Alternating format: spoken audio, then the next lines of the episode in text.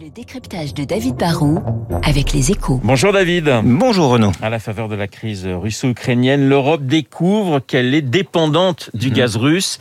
Mais comment en est-on arrivé là? Bah, tout le monde parle de sanctions sévères hein, pour faire mal à la Russie et forcer Poutine à mettre de, de- de l'eau dans sa vodka. Mais il y a un sujet tabou, une solution dont on ne parle pas, ce serait d'arrêter d'acheter totalement du gaz russe. Ce serait la plus efficace de toutes les sanctions parce que l'économie russe, il faut le savoir, c'est celle d'un émirat. En fait, c'est un pays dont plus de 60% des recettes internationales dépendent de ses ventes de gaz et de pétrole. Et ses premiers clients, bah, ce sont nous, les Européens.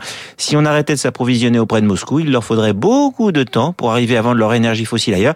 Ça leur ferait très très mal tout de suite.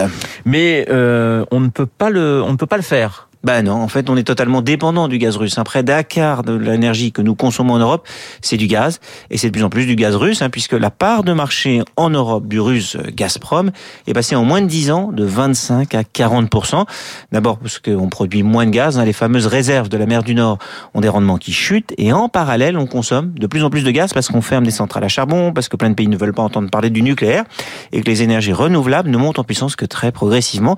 Si on coupait demain le, le robinet russe, hein, les prix du pétrole, du gaz et de l'électricité qui sont déjà à des sommets exploseraient et ensuite bah, on aurait très vite plus assez d'énergie pour se chauffer ou pour faire tourner l'économie allemande. C'est pour ça que pour l'instant hein, l'Allemagne très courageuse bloque le gazoduc Nord Stream 2 qui en fait n'est toujours pas entré en service, mais n'évoque absolument pas de couper le Nord Stream 1 qui, qui lui livre du gaz russe tous les jours depuis 2012. David, si je vous comprends bien, on n'est donc pas dans un bras de fer qu'on ne- qu'on peut gagner. Non, non, on, on se tient par la barbichette avec les Russes car eux ont besoin des devises générées par le gaz. Ils auraient du mal à déclarer la guerre à la Pologne et à l'Ukraine parce que d'autres gazoducs passent par chez eux.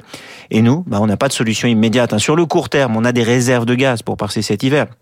Mais comme la Russie nous livre un peu moins depuis des mois et que l'hiver a été rude, nos stocks sont très bas et il va falloir les reconstituer.